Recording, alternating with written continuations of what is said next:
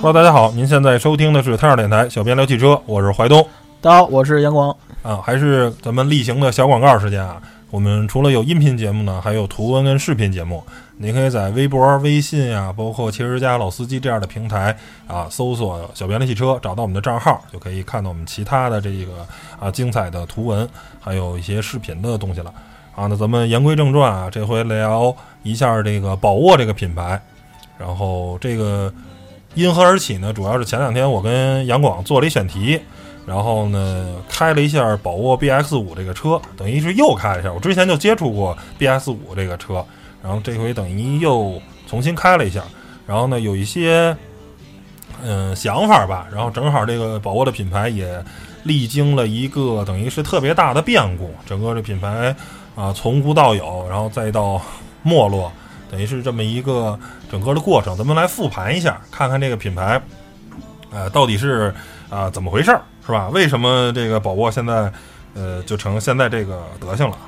其实啊，大家稍微对这个汽车品牌啊有点了解的都知道啊，宝沃其实是一个在上世纪六十年代就已经死了的，呃，德国的汽车品牌。在六几年的时候，五几年的时候，还是一个在德国当时应该是还是很强的这么一个汽车品牌的，可能能当时。宝马可能还属于一个特别小众、特别不靠谱的这么一个厂商，啊，当时啊，也就是保时捷啊，然后奔驰啊什么的，然后大众，然后剩下就是宝沃，当时还是呃德国非常有影响力、非常牛的一个汽车品牌。但是后来好像是因为经营不善什么啊等等的这些问题吧，然后这厂子就黄了，就破产了，等于从六十年代到现在。呃，一五年吧，我没记错的话，应该是一五年开始，呃，一五年一六年差不多这个时候，然后有有有这个等于是福田花钱给这个品牌复活了，然后开始重新做，结果的这品品牌就成现在这个样子。其实我记得最初啊，当时对这个宝沃类品牌宣传的是非常非常高调的。当时的第一款车叫做 BX 七，啊，是一个中型。中大型这么一个 SUV，当初这个呃在上市之前嘛，我记得是二零一六年的北京车展啊，这个车是正式的上市发布会。然后当时那年的车展，我是负责呃视频的节目，然后呢跟我当时的领导，然后组一个叫做。呃，车展二人转的这么一个，主要是以吐槽为主啊，以以看一些品牌、一些车的一些能黑的、能说不好的这个地方，我们俩当时是做了这么一档节目。然后到了宝沃展台，我们就一通插、一通骂，因为啊，当初呃，宝沃就说要准备准备对标奥迪 Q 五什么的，就这些话都说出来了。然后我们就一通骂。然后当时这我记得那个宝沃的那个展台。那个车啊，味儿还特别大，你知道吗？然后都辣眼睛。然后我们，我跟我当时的领导就一通查，给那宝沃那车都快查花了。然后后来回去那个就开始剪视频嘛，后后期的同事。然后我们我他们正正剪着视频呢，然后我就等于是开始翻一下，我说这这些车正好宝沃都出价格了，我看这车到底卖多少钱呀？因为在发布会上终于公布价格了，一看当时我记这车好像卖十几万，不到二十万的价格。然后我说这个确实那就没得可产了嘛，因为当时说啊，你要跟 Q 五对标，你也卖三十万的话，你这个车对吧？横置平台什么的这些东西，你怎么跟 Q 五比啊？人家 Q 五的全是四驱，中间托森，你怎么比啊？然后我说发现，你要是卖二十万这个车的话，那就不是完全不是一个级别东西了。然后我就后来我还写了一篇文章，就是说，哎，宝沃 BS 五说好了，你跟这个嗯奥迪 PK，你怎么不批了呀？然后最后还惊动了宝沃的公关部，然后过来还删稿来了。反正就是这么一个事儿。当初等于我觉得他整个的宣传都是非常非常失败的。嗯，可能啊，在短暂的时间内，宝沃曾经吸引过人们的目光，对吧？就是在之前一说啊，我要复兴这个德国的豪华品牌，然后呢，弄得很很这个高大上，然后呢，弄得这很那什么。但实际一看价格，哇塞，你这车才卖多少钱呀？才卖二十万不到。然后那那你这很明显，那你就就跟奥迪根本就不不是一个量级的竞争对手。然后后来呢，这个我相信啊，应该不是官方的，官方的这么宣传实在是太二了。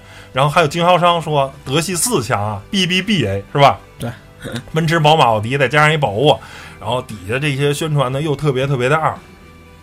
整个我觉得整个的前期的宣传完全就是不对路子，然后让人反正汽车媒体呢对宝沃就是一看笑话，你吹这么大的牛，对吧？然后呢，呃，去蹭德德国的这个这个噱头，包括后来我们做那个一些选题做商配的话，还去参观过那个宝沃的这个工厂，真的就是在福田工厂内生产出来的，是就就都不是说单门福田给他盖了一个厂区，都不是说我在边上在这儿再带一个单单门的那个什么，就是跟福田的一个车，这边搁的就是那个。呃，可能当然肯定不是一个产线啊，但是就是在一个大厂房里，这边可能还是生产皮卡呢，那边就下线宝沃了，然后萨瓦纳什么的都都都在一个厂区里搁着车，是吧？你要说是单做一品牌，你最起码你在边上单盖一个工厂，用单单一套工人，这个工人可能都是一波工人在组装同样的汽车，那这样的话，就是你所谓的这些德国血统是来自于哪里的呢？对吧？大家做汽车媒体的都不傻，你说你宣传的这些啊，德国这些血统，那其实上严谨的说都是不成立的。然后呢，我之前其实参加过宝沃 BS 五的上市发布会，然后又搞得很高大上，然后呢把。那些德国那些鬼子也叫过来，宝沃的那些全球的那些 那些领导什么的，宝沃那些传人，对吧？都叫到一块儿，哇，搞得倍儿艺术，倍儿那什么的。然后人感觉哎，很像那么回事儿似的。但是实际上，我觉得这对于宝沃来说都不是一个正确的宣传方式，对吧？但是事实证明也失败了。如果套在两年前，大家这么说，哎，你你去打造所谓的自己的德系血统啊，不对，哎。然后呢，怎么着怎么着怎么着，肯定会哎有人喷喷喷喷说，哎你这人家就这么干对，但事实证明并没有打造成啊。这个血统可不是说你一天两天的，对吧？就跟大众在中国有这么好的口碑，那也不是一天两天打造出来的，对吧？是你你这一个全新的事实证明就是失败了。在宝沃刚推出 BX 七的时候，其实那时候销量还不错，一个月应该能卖个七八千辆，当时已经算马上就上岸了，马上就上岸了。但是呢，后来呢，其实现在在复盘来看，那只是昙花一现，可能是当时冲一些销量啊，用一些手段呀，包括呃骗一些小白鼠啊什么的那些方式，可能忽悠了一波销量。然后呢，现在来看，基本上就是营销是非常非常失败的。然后，其实我个人觉得，宝沃如果自己放下身段，就当自己是一个。自主品牌没有什么问题，我觉得以它的这个产品力来说，就是我们开的这 BS 五这个车来说，我觉得它有机会。就单说这个车，其实 BS 五这个车还是可以的。到时候后面我们细说。而他错误的选择了这个所谓的这个德系血统，首先让人反感，对吧？稍微懂点车的都知道，你这个东西。已经一个死了五六十年的品牌，你再复活，然后你再强调自己是德系血统，这都是扯淡。你在德国有研发中心吗？你在这车是德国生产的吗？然后你说你是有德系血统，但是可是你的宝沃 BS 这个车系在德国并没有销售啊，在德国都没有 4S 店呀。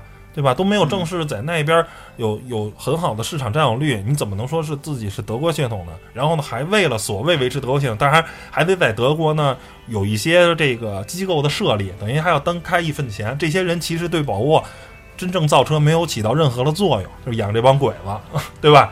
他没有任何产生任何的实际上的作用，那还得养他们，等于花了大量的钱，对吧？然后实际上干事儿的都是一帮中国人，嗯，然后到了。啊，到了一七年，然后他们后来好像就是重生嘛，就是那个我原来的老那个公司的领导什么熊毅啊什么，他们那帮人去了以后，然后说是宝沃这个品牌重塑，但是事实然后说是宝沃是一个中资背景的这么一个品牌，然后也不再说那些了，但是实际上我觉得那时候已经是叫做大厦将倾了，已经就是说这个品牌的这个东西，它就是你就是这一把火烧旺了。也就忘了，一把火没着呢，我觉得点第二把火也还行，还来得及。如果第二把火再没着的话，第三把火就基本上我认为就没戏了。就是你你你机会就这么多，而且关键是，如果你是在一个静态的市场中，嗯，你的竞争对手也没有在生成长，也没有在发展，你自己努力呢，可能还有机会。问题是你在成长，你的竞争对手们也在成长。对吧？其他的这些自主品牌跟合资品牌就没在成长嘛？这时候你再这么一对比的话，我觉得宝沃的就就没有你太多的机会。你到后来，它的车也没有再更新出特别怎如何如何怎样的这些东西，是。然后就就慢慢慢慢慢慢的，这个品牌就就没落了。不过咱们咱们咱们两个前两天开的那个 B 叉五，嗯，其实它的整个你比方说呃外观，其实我觉得还好，就是内饰的呃它的质感呀，还有它的设计啊，还有。主要还有它的那个车机系统，你记得吗？然后它那些质感，首先外观，咱们我我呃我先说下这，就是首先它这个就是整体的这个感觉，就是跟现在主流的一些呃国产这个这个跟同价位的吧，咱说同价位的 SUV 来说，就已经是看着比较落后了，就像着特别像两三年前的产品。对，也事实证明，也确实是两三年前的产品，也不是最新的产品。对对对，就是跟国产的啊，先咱先别说跟合资的比，其实我觉得是符合合资的那个水平的，对，就是用料不不是特别好嘛，对对吧？很一般。但是你又想它，哪哪都是硬的。但是你一想，它是 B B B，也就不应该这样。行，那对，首先就单说外观来说啊，就是说 B S 五的这个外观，首先我觉得是一个。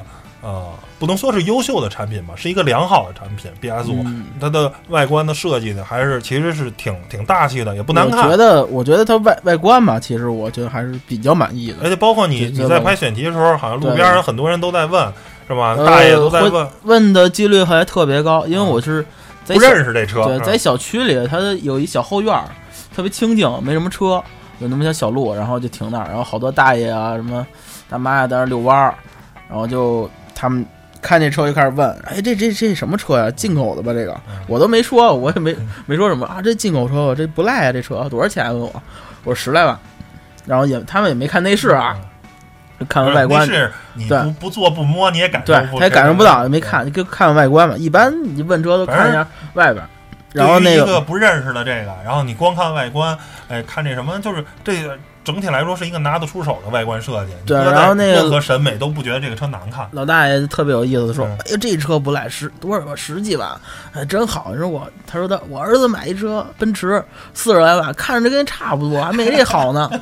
咱说买那小伙小孩也不会买车，你十几万买这多好，意思是。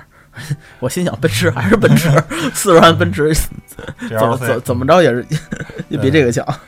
对，就是，但是它这个外观，就是咱说的，就是这外观给人第一眼的感觉啊，就是还是就是那起码对于这个老，就是问我那老大爷来说，他是觉得是一个哎挺大气、看着不错的，对，看着是偏豪华，对，偏偏偏高端的那么一个感觉。嗯，然后内饰，我觉得就是说它本身的设计呢。就是也没什么问题，都是属于啊东西都挺好用的，就是没有什么硬伤。然后最大的问题呢，首先呢，因为你作为一个首先，他说是合资，但是其实你的定位啊这些东西，其实你就是一个跟主要是切自主品牌市场这块儿这么一个车，你你不可能说是真的跟跟大众啊或者跟本田去较量较量，那你就太自不量力了，对吧？那你这样的话呢，那这个合合资品牌用料呢稍微差点儿。在比较低价位的产品上是可以的，但是你作为一个自主品牌，你这哪哪摸着都是硬的，而且都是大塑料，然后呢，这屏幕也不够大，用着也不够方便。一般这个咱们自主品牌这车机系统啊什么的，现在优化的都特别好了，包括语音识别都特别好用了，包括座椅还有内饰的那个什软的材质啊，真这种什么缝线呀、真皮啊用的。都都特别好了，现在已经。然后，但是它这个的，首先屏幕不够大，然后呢，车机也不好用，然后只是说设计不错，而且包括像我跟杨广这属于比较胖的人，他这个座椅的人体的这个人体工学设计的是偏瘦的人，那两边的这个海绵啊腰这块夹的太紧了，就我们坐就感觉中间是空着的，因为胖嘛，这这个这个后背比较宽。它这完全不能贴服，因为它夹的比较紧，所以那个主驾还好，我记得主驾主驾驶倒有那腰托，但是调的也不是特别顺，要不就太顶啊，要不就太空，就是调它那个调节范围也也不也不太舒服。副驾驶也没腰托，更难受。对，嗯然后空间什么的，剩下表现也就是一个正常的吧。它这个算紧凑型的，算小小个儿的，可能类似，可能跟逍客差不多吧中规。中矩啊，就是嗯中规中矩。然后呢，我觉得啊，真正让让人感觉到啊有点惊喜的，还是它驾驶部分。首先、啊是是是大家说这 1.4T 的发动机，其实绝对的动力参数啊一般，它并不是说特别快，而且特别逗的是啊，整个这个首先。甭管是 BX 五跟 BX 七，都是来自于大众的平台，都是老的途观的平台，嗯。嗯，应该是 Pico 三五他们那那些平台，呃，等于魔改出来的产品，这还不神奇，最神奇的是这发动机都是大众的。然后我们之前那个有同事参加过福田的那个活动，然后呢，当时福田那个萨瓦纳那个越野车用的那 2.0T 发动机，然后直接那工程师说啊，我们这就是大众的，嗯，当时好像说是第二代 EA 八八八，就是大众的发动机技术直接买过来的，然后就装到我们车上了。它这个呃，如果没猜错的话，宝沃的用的应该也都是这些大众的技术，也是是买过来也好啊，还是合作也好，甭管怎么着吧，这个反正基本上都是就是全套的。发动机就是来自于大众，然后变速箱是爱信的，对吧？这这叫是挺大众，不是呃挺德爱信国的，爱信那个也有六 AT 的，其实就非常的大众。然后呢，实际呢表现，德系血统。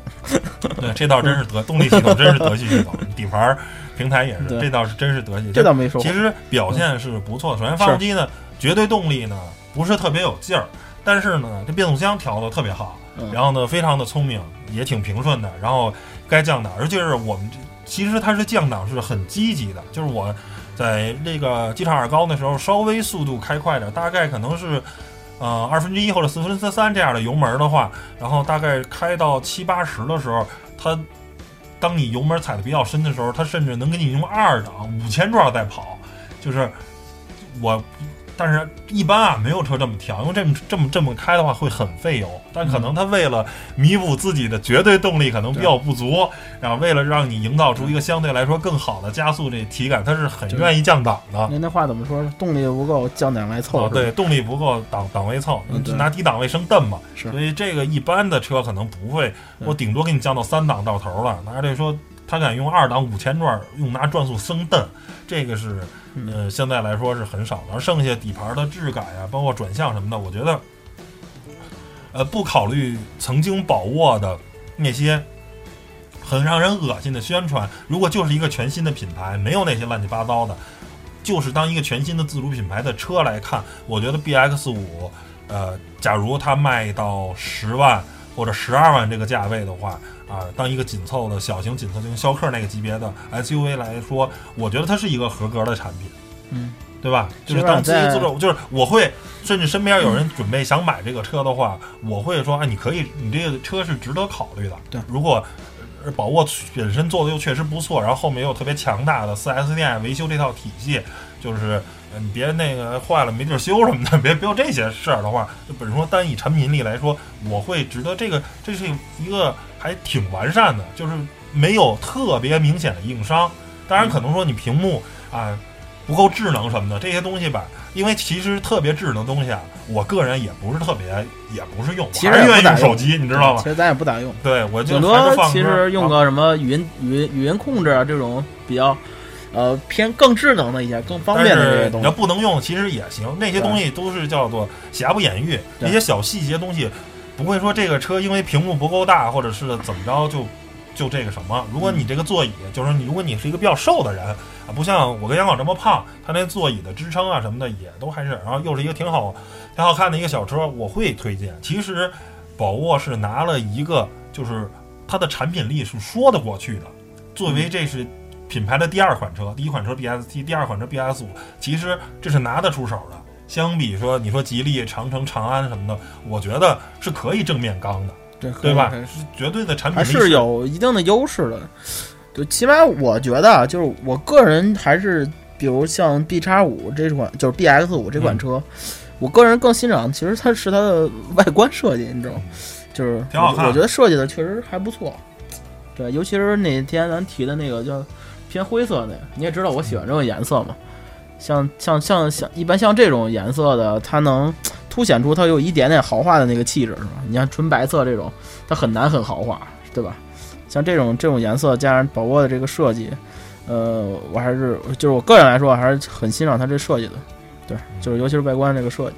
对，但是我、我可能啊是后来我也发微博了，说了我可能是德系车杀手。上回 Q 三的话，这个就全车的这个电子系统抽风咱咱。去那个宝地，呃，对，对宋庄，宋庄啊，出宋庄，那回宝地宋庄。Q 三就出事儿了，这回宝沃快到那边也出事儿了，整个的那个中控就全黑了。然后我不知道是个例啊，还是是什么情况，因为这个这个东西不好说。嗯。等于当时是整个中控这块屏就完全黑了，然后？呢有声儿，音乐是有声儿的，然后挂在倒档上，它的这个有雷达倒车影像有雷达没影像，有对，嗯已经严重到影响驾驶了，嗯而且正好我们是在一特别窄的小路里，要掉头，得来回错车。如果有影像的话，我会看的比较清楚。当然对没有影像，你就是开车就得谨慎一点。实际上是已经影响到驾驶层面的这个中控，中控这个大屏就坏了。然后出了宋庄之后，我我就一通乱摁，然后就好了。啊，对，能坏了有半个小时吧，然后就好了，也不知道因为什么，是不是宋庄那儿个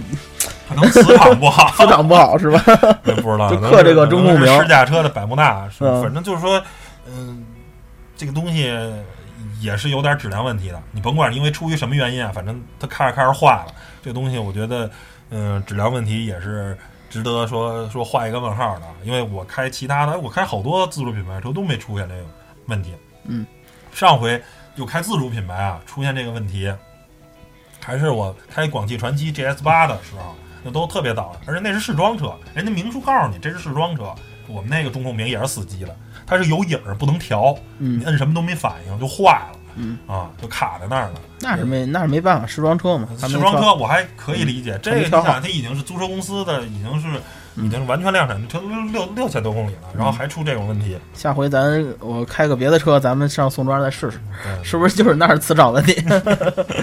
对，然后反正我我我个人是嗯这么觉得的，就是 BS 五还是一个说得过去的车。是，然后呢，宝沃最大的问题呢，主要是折在它错误的宣传上了，然后让人感觉很恶心，然后周边的其他品牌又进步的非常非常快，嗯，然后呢，它的产品力呢。嗯又没有这么多，对。它这到这到现在，我记着也就是 BX 七、BX 六啊、BX 五，好像还有一个，呃，好像有点新能源的车，其实产品线是非常非常窄的，挺窄。就是很短，然后新车的更新速度也不够快。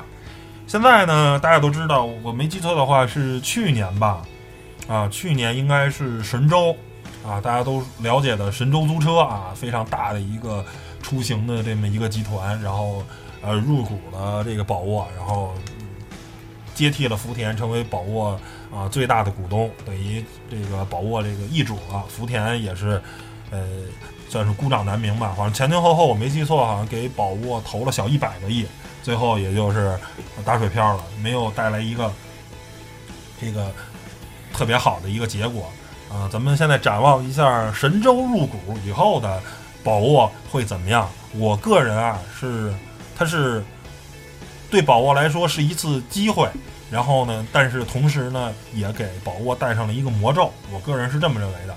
什么机会是什么呢？就是现在大家在神州租车上租啊，你包括你选试驾这个选项，别的城市不好说，你在北京只能试驾到宝沃，各种的 BX、BF 五、BS 七两驱的、四驱的全有。然后呢，你租车的时候选 SUV 的话，你看你你也会发现宝沃的车特别特别多，因为入股了以后呢，等于就是一家子了，你就等于是把这车的本价就给我，就就凭着就给我可以。他如果我用宝沃一辆车，我可能十万或者八万块钱我就弄一辆车，而我买雪佛兰是吧？我买别克或者买大众的车要花的钱更多，虽然。经销商会有一些折扣什么，他买的多，租车公司，但是总体来说还是贵。就我们自己家呢，就平本就可以给我了，所以呢，现在反而宝沃的销量是有保证的，因为等于就是一个集团自己就是左手倒右手嘛，它的销量，它最起码这个厂子能活下去了，然后工人也有活干了，然后可以一直在生产汽车，这是销量方面肯定是能有保证的，而且这个只要神州还需要宝沃这些车的话，那宝沃一时半会儿也死不了，嗯这个是它的一个特别大的好处。第二个呢是，原来你想接触到宝沃是一个特别难的事儿，对吧？你说你不买车不那什么的话，你怎么会开到宝沃呢？现在你租车的时候，你就有可能租到宝沃的车，而且包括我听说好像在那个青海那边，因为去青海大家自驾游的多嘛，然后说在青海各地啊，茶卡盐湖啊什么乱七八糟的，能看到各式各样的。呃，青 A 啊，就是当地的那个西宁的驾照的宝沃，一问呢全是租车公司租来的，就是你租在那儿可能租一 SUV 比较合适，然后你租各种都是宝沃的车，所以呢销量有保证了。第二个是呢，能让更多的人开到宝沃这款车，大家有机会通过租车这种方式感受到宝沃。那你可能通过自驾游啊，通过租车，甭管是一天也好，还是一个星期也好，通过一个。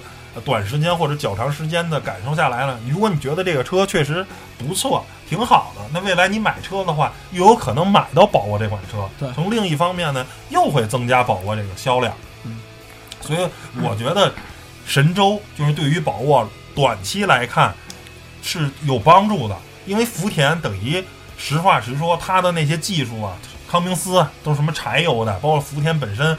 呃，造卡车出身的，唯一造点相对乘用车也是皮卡什么的，也是偏越野属性，它就基本不造纯民用车。它的那些资源，它的那些优势的话，等于跟乘用车就没什么关系，对宝沃没有本身是没有太多实质性的帮助。而神州呢，我真的能帮你销量有保证啊！我这么多租车公司，它可能三年两年车又更新的话。来回买来回卖，它的销量是有保障的，你的产线是可以开开的，是对吧？这些包括能让更多人试驾到宝沃，这些都是实实在在的，对于宝沃来说，真的能带来这个实惠的东西。但是问题是什么呢？问题是对于福田来说，它是一个汽车厂商，对吧？通过不断的产品更新卖车，这是一个汽车厂商唯一活下去的方式。但是神州系入股以后，我不认为在会给宝沃大笔的资金投入去造新的汽车，这个是我不认为神州会这么干的。因为神州它是对于整个大集团来说，它有更多的布局，它有更它能用更多的钱去干更多的事儿。对。而首先你造车，我也不认为说你再给宝沃扔个三十亿、扔个五十亿，它就能怎么着？因为事实证明，这钱是没少扔。最后呢？也咋地不咋地，也没做出个所以然，所以我不认为神州会给特别大的资本让他去再继续研发新车，很有可能未来三到五年长期都是靠 B X 五、B X 七这些车老技术啃啃老本儿，就算可能更新啊，也是呃修修补补，对吧？增加这个配置一下啊，然后呢？说哎，又增加了什么新的功能啊什么的啊，换换软件呀，增加增加配置啊，改改小外观呀，改改内饰啊啊，说用料稍微再好一点啊什么的，就是这些东西，可能都是叫做修修补补。你说会不会再造新一代的 B X 七或者造新一代的 B X 五，再扔个几十亿去让你更新一个新车？这个东西我觉得是存疑的。对我个人认为，呃，神州可能不会这么大方。换做您是神州，您会花这么多的钱让宝沃去更继续更新车辆吗？因为实际我觉得，就宝沃跟观致一样，没有机会了。就是给你跟打麻将似的，给你机会你不胡，是吧？胡了是不吃不那什么，想胡大的是吧？让你胡你不胡，准备捉不魁，或者是这个非得胡清一色。对吧？让你胡小屁胡也是胡，你不胡，我我个人认为，宝宝沃以后可能机会很小了。说你再想翻身，说啊，在自主品牌什么的话，嗯，能怎么着怎么着。说你想成为，都甭说说是成为吉利跟长城了，我觉得连长安或者说是这个奇瑞都没有可能成为这样的。我觉得它的年销量。想过五十万都不太可能，可能我觉得年销量就十万二十万，就这种半死不拉活的这种状态。然后呢，主要靠神州，然后剩下的再有人买买，也就了不地了。所以我我个人认为这是宝沃未来的这个一个状态。但是呢，你说可惜吗？我觉得也不可惜，对吧？这个东西。没办法，谁让你非得想抄个近道用那个所谓的德系血统呢？这必必然，那你没成功的话，就要为此付出代价。那更惨的是，那还有像陆帆呀、那个陆风啊，还有像力帆呀这些，汽车厂商那都基本都濒临破产，都死了的话，那最起码你宝沃还能活下来，对吧？是。然后你你还可以靠神州这个大树，靠租车这个业务凑合能活下来。那未来可能，我觉得长期这个可能就十万、十五万的人就不买别的车了，多用我们家宝沃自己的车就完了呗，对吧？神州何必呢？对了，然后阳光，你这回租这个宝沃这车，不是过程还有点小周折，我觉得可以给大家呃分享一下这个这个东西啊。是的，是的。然后有点曲折，对，有点小曲折，然后可以给大家分享一下过程、心路历程，然后大家以后租车可能有点帮助啊。是因为呃，我们租车的这个是呃，我是第二天要用车，所以我头一天。我想是晚点提车，一般的门店是，呃，像那个一般门店都是晚上九点，嗯，九点提车，然后我拿关门了就对，最晚九点提车，对，然后我是拿 A P P 租的，A P P 上呢，它会有三个点要提醒你，第一个是你的身份证要进入，就是里边会核实，然后身份证通过，然后第二个是你的驾驶证，就是在里面显示就是呃通过了，就是证明是你本人或者怎么着，然后。你本人的驾驶证，然后通过了。第三个是，你需要用把你的信用卡的卡号，或者说把储蓄卡好好输上，因为你要支付一定的押金，或者说你有信用卡的话，就是免押免押金，就是你的信用卡，比如额度达到他那个租车的额度，就是在他额度以内，比如租车额度是三千，然后你信用卡的可以呃，信用卡的额度是六千，然后你就可以租车。然后我呢是。只只满足了一个，但是它 A P P 里边没有提示，就是没有提示您哪个过期了。因为是这样，我的身份证没有过期，因为我之前在神州租过车，应该挺早的了，可能是一四年还是一五年，不是一四年就一五年租过，身份证是没过期，但是驾驶证我是去年换的，但是神州里面的驾驶证还是我原来注册的那个老的驾驶证，就等于日日期就是等于是在它系统里已经过期了。所以你得更新一下，对，所以你得去，呃，你手机还更新不了，你得先给神州的后台打电话，然后让他把那个你原来的那个老的给撤销了，然后你再去网页，重新上传，然后更新过了，才才等于过了。我是这个，呃，就没更新。然后它这个 A P P 的它逻辑有个问题，就是说它不会显示你没有过，它显示是过了。等你取车的时候，把钱都付完了，然后告诉你没过。嗯。就特别恶心，用不了，我还把钱给付了，你知道吗？然后说是用不了，结果我就特别着急，我说怎么办呢？然后幸好我生活在北京这样的 特别一线的大城市，北京是有二十四小时门店的，但是呃，确实比较远，一个是机场的 T 一 T 二，还有和 T 三吧，应该是。呃，就是机场肯定是有二十四小时的店，这个是必备的，就是租车的。呃，另外一个就是三元桥，三元桥就是比对于我住南边来说，比机场是近太近很多了，近太多了。然后我当天就是晚上打了一车，然后因为我第二天确实需要用车，然后我就去三元桥那儿办。结果我是呃呃，我是提前的得把那个嗯驾驶证。就是驾驶证，我重新更新了一下嘛，也是打客服，然后呃啊在家传到那个网页，然后通过了之后，然后信用卡呢，我是也是有点过期了，信用卡呃就算算是过期了吧，信用卡过期了也用不了，然后你得用储蓄卡绑定，还得交押金，然后我都绑定完之后，确认完之后，然后给客服打客服打电话，我说我问他，我说还有任何问题吗？你告诉我，万一我就租不了，我就崩溃了，然后呢？他告诉我没有问题，然后我就打车去了三桥那儿，确实方便。去了之后，我订的是应该是我挺晚的了，应该十一点半吧，还是十一点？然后去了之后，然后人家对人家马上就是办，两分钟办完了，车就开走了，特别快。就是我觉得这种二十四小时门店确实，呃，效率很高的，而且他们办事儿也挺快的。像良乡那个店吧，我去去晚了点儿。我我意思说，我重新办一个，你帮个忙什么？我还好好客气跟人家说，不行。我说大哥怎么着？就是啊，你重新给我下个单。我说这不还有车吗？帮个忙吧。还不行，一会儿要下班了，你这肯定过不了。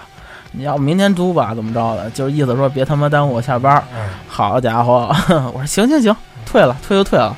然后我一想，后来就赶紧想啊，肯定有二十四小时了，这不三元桥就办了。所以我觉得大家呀，也是提醒大家，第一呢就是。之前我说的那些身份证啊，呃，驾驶证啊，还还有信用卡呀，就有没有过期的问题。要是在租车之前，租车之前，比如你呃周三要用车，你看周一你就得赶紧确定好，对吧？提前一天两天把它都搞定，都确定好了，省得你租车那天犯毛病。呃，基本就是这三个证。然后呢，第二是你租车的时间别太紧，比如像我那儿九那儿九点关门，我八点半去了，结果没租成。我要六点去了，没人还有时间办，重新租，对吧？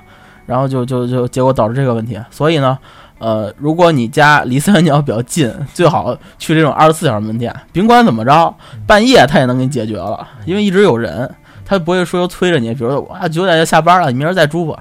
你明天用车怎么办？明天六点用车，他们八点才开门，怎么办？对吧？而且我觉得最好的是，因为他这个租车啊是每二十四小时算一个周期。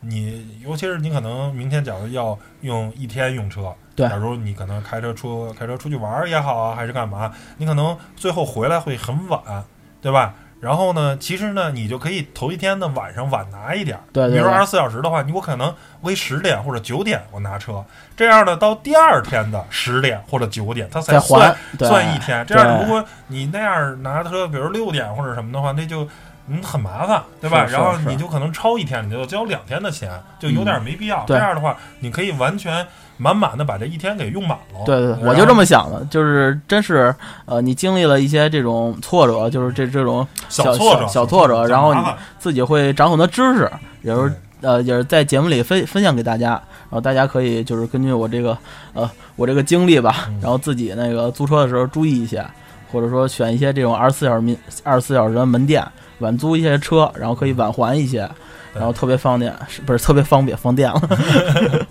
行吧。然后那本期关于宝沃的，然后后面最后还聊了一下租这个宝沃的一个小波折的这么一个故事，就呃分享给大家。谢谢大家收听，拜拜。好嘞，拜拜。